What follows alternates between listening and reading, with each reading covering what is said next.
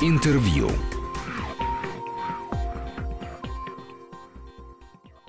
Студии Григорий Заславский. Добрый день. И вот уже давно мне хотелось поговорить о судьбе толстых литературных журналов, потому что ну, для меня, как и для очень многих поколений советских, русских людей, толстые журналы были не только источником информации о новых писателях, э, о критике, о том, что происходит в литературе, но и каким-то очень важным контекстом культурной жизни. Точно так же, как там пойти в театр, посмотреть новый фильм и прочитать толстый журнал, и э, каждый, кто время от времени ходит в библиотеки, видит, что и сегодня толстые литературные журналы, они зачитываются, и э, за ними очередь, и, в общем, число читателей э, уменьшается по тиражам, но остается более или менее стабильным, и эти читатели есть. И когда каждый раз возникает у писателей, у издателей возможность обратиться к кому-то из руководителей государства, то этот вопрос о том, что необходимо помощь нашим толстым журналам, что без государственной поддержки они просто загнутся и исчезнут. Точно так же, как существует помощь кинематографу, есть фонд кино, существует помощь театрам, существует государственная поддержка музеям, точно так же, в общем, и э, в частности, толстый журнал является такой же неотъемлемой и очень важной частью русской культуры. Но в результате э, толстые журналы теряют свои редакции, здания, привычные, известные адреса, падают тиражи, и, в общем, конечно, судьба судьба их плачевная, и меня просто вот, мы сейчас шли, когда в эту студию, я сказал, что да, меня как гражданин эта тема очень волнует. Я рад приветствовать в этой студии двух многолетних редакторов и главных редакторов. Это главный редактор журнала «Октябрь» Ирина Барметова. Здравствуйте, Ирина. Добрый день. И главный редактор журнала «Новый мир» Андрей Василевский. Здравствуйте, Андрей.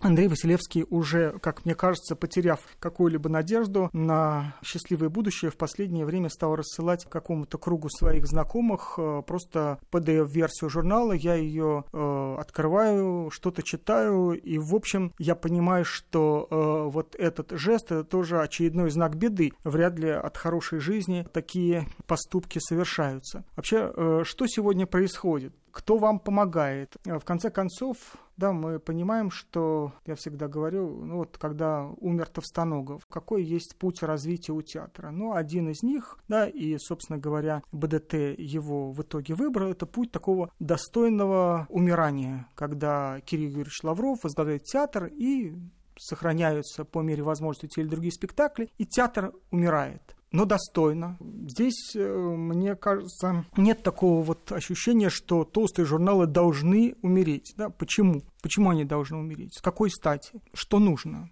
Какая помощь нужна и почему ее нету? Э, сравнение с БДТ, оно э, не совсем точное, угу. потому что какие бы спектакли там ни ставились, кто бы не был руководителем театра, это государственный театр, и само его существование обеспечено государственным финансированием, государственными усилиями, да. И очень большим финансированием, да. Да, да вот. Э, с толстыми журналами ситуация совершенно другая, то есть государственных толстых литературных журналов у нас в России не так много. Допустим, в Екатеринбурге Урал, там вот есть, да, там «Север» в Петрозаводске, наверное, еще есть какие-то там разные журналы, которые являются, ну, допустим, там а, областными учреждениями культуры, и поэтому для них в бюджете областном там есть какая-то, значит, строчка с гарантированным финансированием. Но большинство журналов и все вот наиболее знаменитые журналы, так сказать, да, вот там «Октябрь», «Новый мир», «Иностранка», «Знамя», там «Дружба народов», они не являются государственными по своему статусу. Они были государственными или нет? Когда-то они были, да. Они же были органами... время. Но в 90-е... Они же были органами чего? Но... Э, Союза писателей да, или ЦК? Да, там по-разному, да. Союза писателей, там... Вот. Только Союза писателей. Вот. Э, но в 90-е годы это все, значит, вот они ушли в свободное плавание. Кстати, про «Новый мир» я скажу, что в 25 году он был основан не писателями и не какой-то писательской организации, он был основан советским правительством по просьбе Стеклова, который руководил значит, известиями. Был создан государственный литературный журнал при государственном издательстве «Известия». Угу. И только где-то после войны, в конце 40-х, появился гриф, что это орган Союза писателей СССР. А до этого это был просто вот государственный журнал. Ну, в общем, судьба таковых журналов очень печальная. И объяснить это очень просто. За счет чего всегда э, жили вот журналы, да, вот как они транслировались, как они себя продавали читателям. Это подписка. Как мы понимаем, индивидуальная подписка уже ушла в прошлое исторически просто. Сменились эпохи, и, в общем, мало кто уже там из своего кармана платит деньги, чтобы ему в почтовый ящик газету или там журнал принесли. Да, это уже какая-то очень узкая прослойка осталась. Второе – это библиотечная подписка которая теоретически могла бы быть. В стране десятки тысяч, никто не знает, по-моему, сколько их там, библиотек самого разного уровня, типа, так сказать, всего. Если бы малая часть из них, ну, скажем, тысячи три-четыре библиотек, регулярно выписывали какой-либо журнал, то это вполне создало бы основу для какого-то более-менее скромного, бедного, но автономного и уверенного существования. Я всегда, извините, э, рассказываю о том, что когда я служил в армии в конце 80-х годов, я за эти два года прочитал огромное количество всего в толстых журналах. Наша небольшая э, войсковая часть или воинская часть, уже не помню, э, которая находилась в городе Новомосковске Днепропетровской области, клубная библиотека выписывала все толстые журналы. Все. А вот если учесть, что сейчас мы печатаем в типографии 2000 всего бумажных экземпляров, и это туда входит индивидуальная подписка, и зарубежная подписка, которая у нас тоже есть, угу. и вот библиотечная подписка, то это значит, что в большинстве библиотек страны нового мира, свежих номеров, по факту нет. А, но обычно библиотеки это объясняют, что нету денег. Это понятно. И вопрос, как распорядиться теми деньгами, которые есть, э, ведь все библиотеки, мы знаем, они фактически фактически и подчиняются и финансируются не на федеральном, а на региональном, городском каком-то местном уровне. То есть Минкультура, оно формально вроде бы за всю библиотечную сеть как бы отвечает, но реально поддерживает считанное количество федеральных основных знаменитых библиотек. Ну и там они решают, значит, что вот на эти скромные деньги выписать это или это, или купить это. Значит, розница, в розницу, с одной стороны, очень трудно выйти в сети большие. С другой стороны, нас там никто не ждет, и никто не будет искать искать в киоске, да, вот, а есть у вас там знамя или новый мир. Она не поймет э, сотрудница, да, про что идет вот, речь. Да, как? то есть вот, не, вот не Харпер Базар. То есть, короче, все вот эти привычные нам такие исторические формы продажи и получения некого дохода, да, журналом, они исторически ушли. Ну и плюс э, проблемы есть э, некоторые с помещением, но это отдельная история. Да, да. да Ирина. Я открыла последний номер журнала «Новый мир», последний по выходу, да. не дай бог. Да. Э, да? Это э, только что вышедший журнал, который любезно подарил мне Василевский. И на первой странице открывается журнал подборкой стихков, который называется «Горит, не отгорая». Я думаю, что вы очень хорошо открыли этот журнал, потому что это такая метафора, которую можно применить ко всему нашему состоянию, нашему состоянию, я имею в виду не журнала «Новый мир» или «Октябрь», а состоянию толстых журналов в России. Я являюсь заместителем председателя Ассоциации толстых журналов и могу сказать, что практически все журналы находятся в печальном состоянии. Это печальное состояние, конечно, в первую очередь исходит от финансовой неустроенности и от того, что некоторые журналы стали бездомными. Вот я здесь сейчас представляю один из таких журналов, который вот в моем лице вы можете увидеть образ «Сами мы не местные». Красивую бездомную женщину. Да. Наш журнал исторически находился сначала на месте там, где был теперь построен детский мир, и туда как раз ходил Маяковский и все прочее. А после войны мы сразу переехали в дом на улице Правды, который все время занимали. Это были с историческими совершенно полками книг, историческими люстрами, историческими креслами, в которых сидели многие-многие-многие писатели многие поколения. И все это в один прекрасный миг э, разрушилось, потому как аренда, которая никого не жалеет, была совершенно немыслимая. И мы вынуждены были уехать. Сразу скажу, до сих пор наши аркадные окна, над которыми висит октябрь, не зажигаются. Это помещение стоит пустым. Это первое. Второе, в этом году я приостановила выпуск журнала, потому что считаю, что те субсидии, которые дает э, нам федеральное агентство, оно практически не покрывает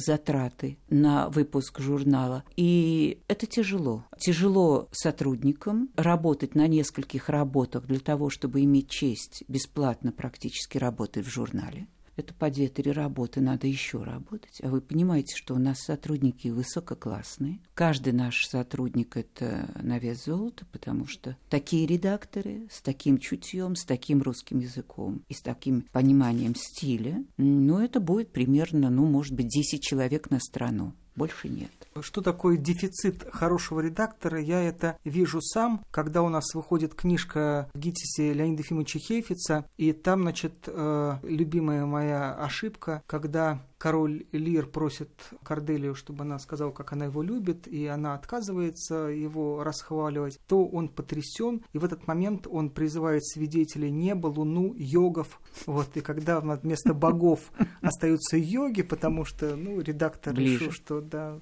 тоже нормально, такое тоже возможно, то ты понимаешь, что кризис налицо. И красочно и подробно рассказал Андрей Василевский по поводу финансовой проблемы. Я немножко так грустно рассказала о том, что э, негде жить. Хотя немножко так нам дали другим. После того, как э, мы восстали, я имею в виду журнал «Октябрь», лишился помещения, тогда сделали послабление всем журналам, и теперь у них другая аренда, но нас не вернули. Я хотела бы сказать о другом, о другом дефиците, который э, испытываем уже даже не мы, а писатели – потому что писателям все же необходим журнал, и необходим этот редактор и этот взгляд, а молодому писателю необходима рука журнала, которая его ведет. И сейчас я получаю огромное количество звонков от писателей, которые говорят, вы знаете, вы нас стимулировали писать рассказы, это а, наиболее такой русский жанр. Вы нас стимулировали. Мы хотели писать, теперь есть эти сюжеты, хочется. А куда, зачем? Издательство это не берет. Издательство берет ли какие-то огромные там романы или еще что-то и вообще как бы диктует жанры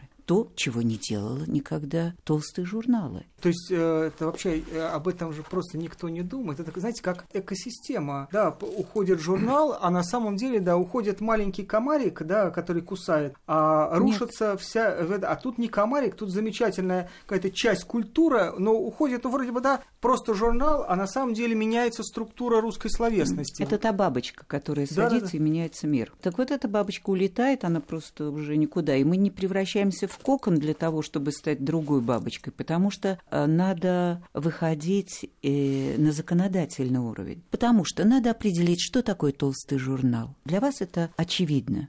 А я сейчас э, прихожу, извините меня, в парикмахерскую, а мне говорят, вы не хотите почитать толстый журнал? Я вздрагиваю и говорю, да. И мне протягивают вот такой иллюстрированный толстый журнал, в котором прически, моды там... Текста нету, да. Да, понимаете? А у нас заимствовали даже это название. Когда толстый журнал был, это совершенно другое. Теперь это... Я сейчас э, абсолютно спокойно э, рассуждаю по поводу того, что пока не будет законодательной работы, в которую мы абсолютно готовы включиться. Все, господин Веселевский, вы готовы включиться? Он кивает и другие, и вся ассоциация готова включиться для того, чтобы определить, что такое толстый журнал, его статус, все положение. И тогда уже предлагать этим журналам определенную форму, юридическую форму, которую мы могли бы выбрать. Потому что в бюджет независимым журналам нельзя войти, но мы могли бы выбрать определенную юридическую форму, а не просто так сейчас выбрать юридическую форму, просто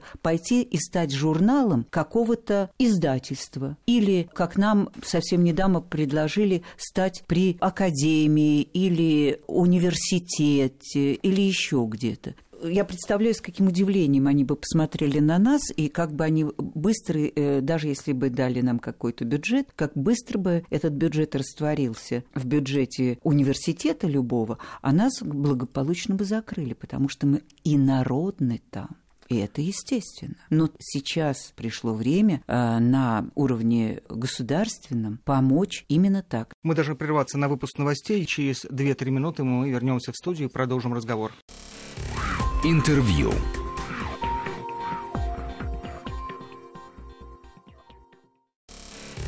Интервью.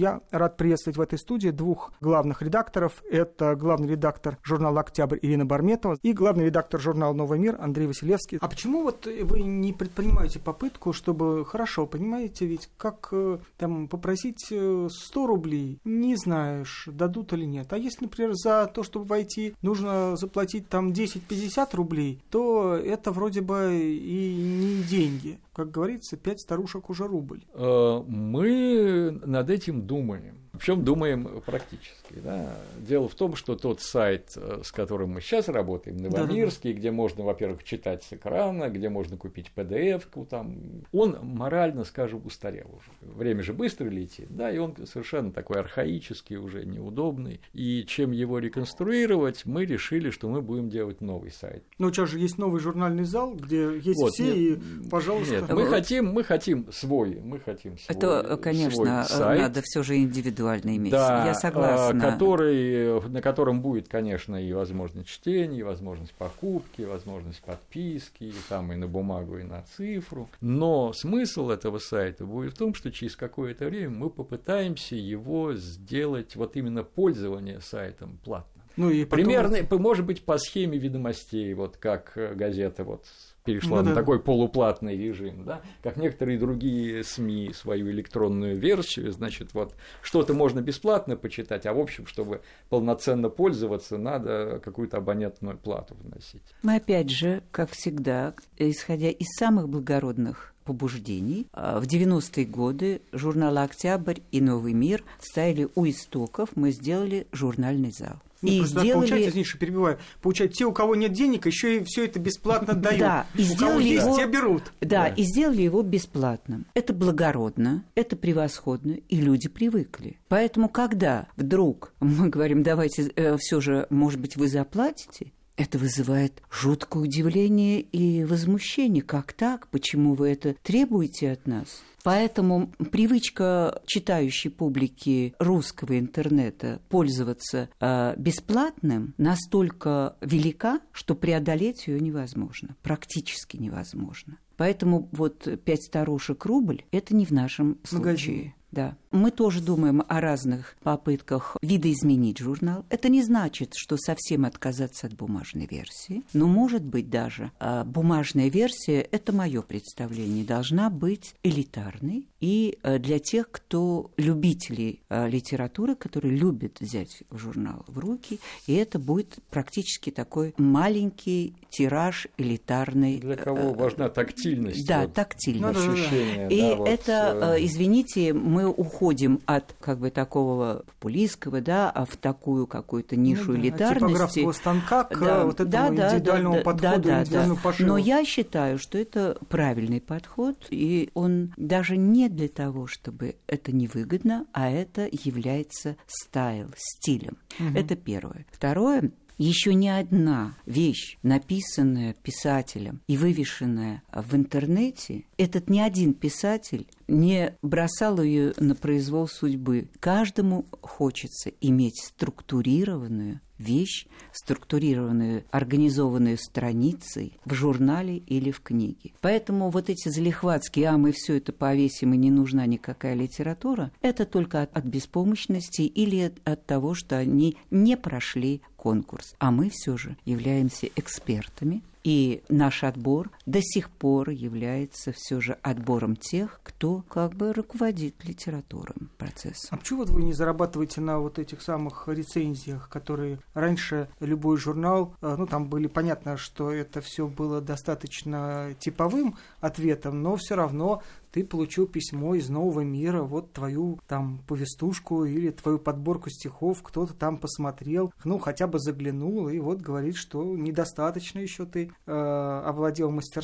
Ведь это же очень часто, даже вот я помню разговоры с какими-то редакторами, ну просто ну, такой замечательный видим. опыт профессионального диалога, и на этом можно зарабатывать. Может я понимаю вашу деньги. мысль, да. но я скажу так, что то, что на этом можно заработать, этого хватит на зарплату тому редактору, который будет а, писать ответы. Угу. Но журналу как структуре это понятно, в целом да. это ну никак да, эм, не поможет. Да, да, я соглашусь с Андреем, но еще скажу, но для того, чтобы он это читал и писал, он должен отказаться от части левой работы, которая приносит ну, да. ему больше, а эту работу он должен сделать, получая меньше денег. Скажите, а вот э, была в какой-то момент такая э, надежда и мысль, что толстые журналы могут сохраниться при каких-то крупных издательствах, что крупные издательства, естественно, заинтересованы в том, чтобы проверять своих авторов новых на читаемость, чтобы э, какие-то публикации становились анонсами будущих э, бестселлеров, и таким образом журналы находились на разогреве, и это бы, конечно, их бы спасло. Непонятно, насколько это помогло бы сохранить их самобытность, эффективность, но финансово, может быть, бы э, удержало бы на плаву. Я бы сказал, что да, издательство проявляет интерес к контенту, так сказать, угу. литературных журналов и довольно Ну, как много... пираты.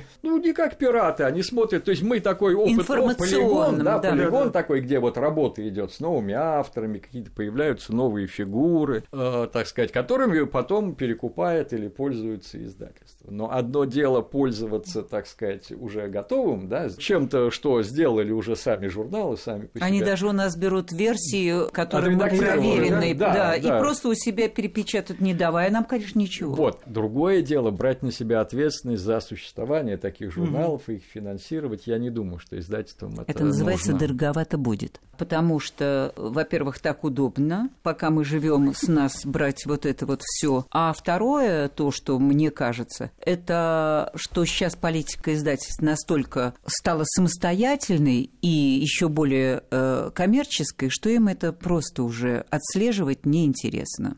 Скажите, вы относитесь к тому, что сейчас происходит как возрасту доживания, или как все-таки у вас э, есть еще, э, как в пьесе Вишневый сад, есть еще 15 тысяч, которые прислала Ярославская тетка? Я бы сказал, что где-то в исторической перспективе, рано или поздно, такой формат вот бумажных изданий, как толстый литературный журнал, он уйдет в прошлое. Да? Это, наверное, нормально, это естественно, но не сегодня. Поэтому я считаю, что какой-то впереди э, запас лет у нового мира, допустим, есть. И мы бы проблемно, конечно, трудно, мы могли бы работать и существовать, если не налетать все время на какие-то айсберги, внезапно возникающие, вроде вот проблемы там то помещения, то еще что-нибудь. Понимаете, все-таки у журналов были очень серьезные защитники в лице Распутина, в лице Аксенова, в лице каких-то крупных русских писателей. Сегодня крупных писателей становится все меньше. Кто э, заступится? Проблема даже не в том, что писатели или меньше. Может быть, это иллюзия, может быть, это мы так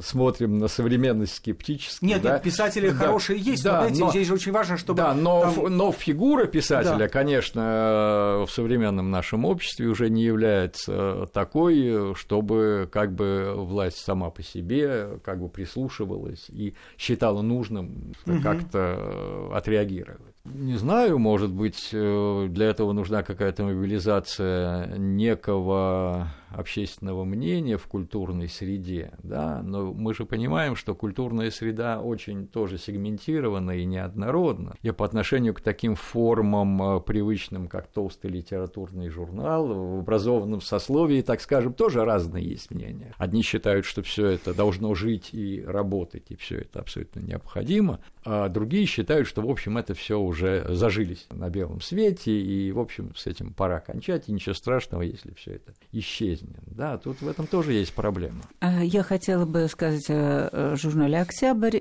Я тоже поддерживаю ваше мнение, что есть перспектива, историческая перспектива э, дальше развиваться. Вот когда мы сейчас остановили, намеренно остановили, мы могли бы существовать, не жить, а существовать, выживать этот год. Но мы остановились. Это не значит, что мы ничего не делаем. Мы направили свою деятельность на организацию и проведение и различных фестивалей литературных, и различных э, форумов, литературных. Поэтому формирование литературного поля около себя, и не только у себя, но и городской среды, и даже не только Москвы, а Петербурга. Только что закончился фестиваль «Бродский фест», который устраивал журнал «Октябрь» в Петербурге. То есть э, деятельность есть журнала, но полагаться на какого-то писателя, которого сейчас мы не найдем, чтобы он сказал, возвысил слово за нас, нет. Это, мне кажется, мы должны сами стучаться в эту закрытую дверь, плотно закрытую дверь, и э, заставлять все же думать о будущем, потому что все же толстые журналы и литература это не прошлое, это будущее. Спасибо вам большое. Спасибо, что пришли. Я все-таки, конечно, надеюсь на лучшее будущее. Мы говорили сегодня о толстых литературно-художественных журналах, и в студии Вести ФМ эм, э, были два наши замечательных гостя, два главных редактора, главный редактор журнала «Новый мир» Андрей Василевский, главный редактор журнала «Октябрь» Ирина Барметова. Спасибо вам большое. Долгих лет жизни. Вам спасибо. спасибо. Интервью.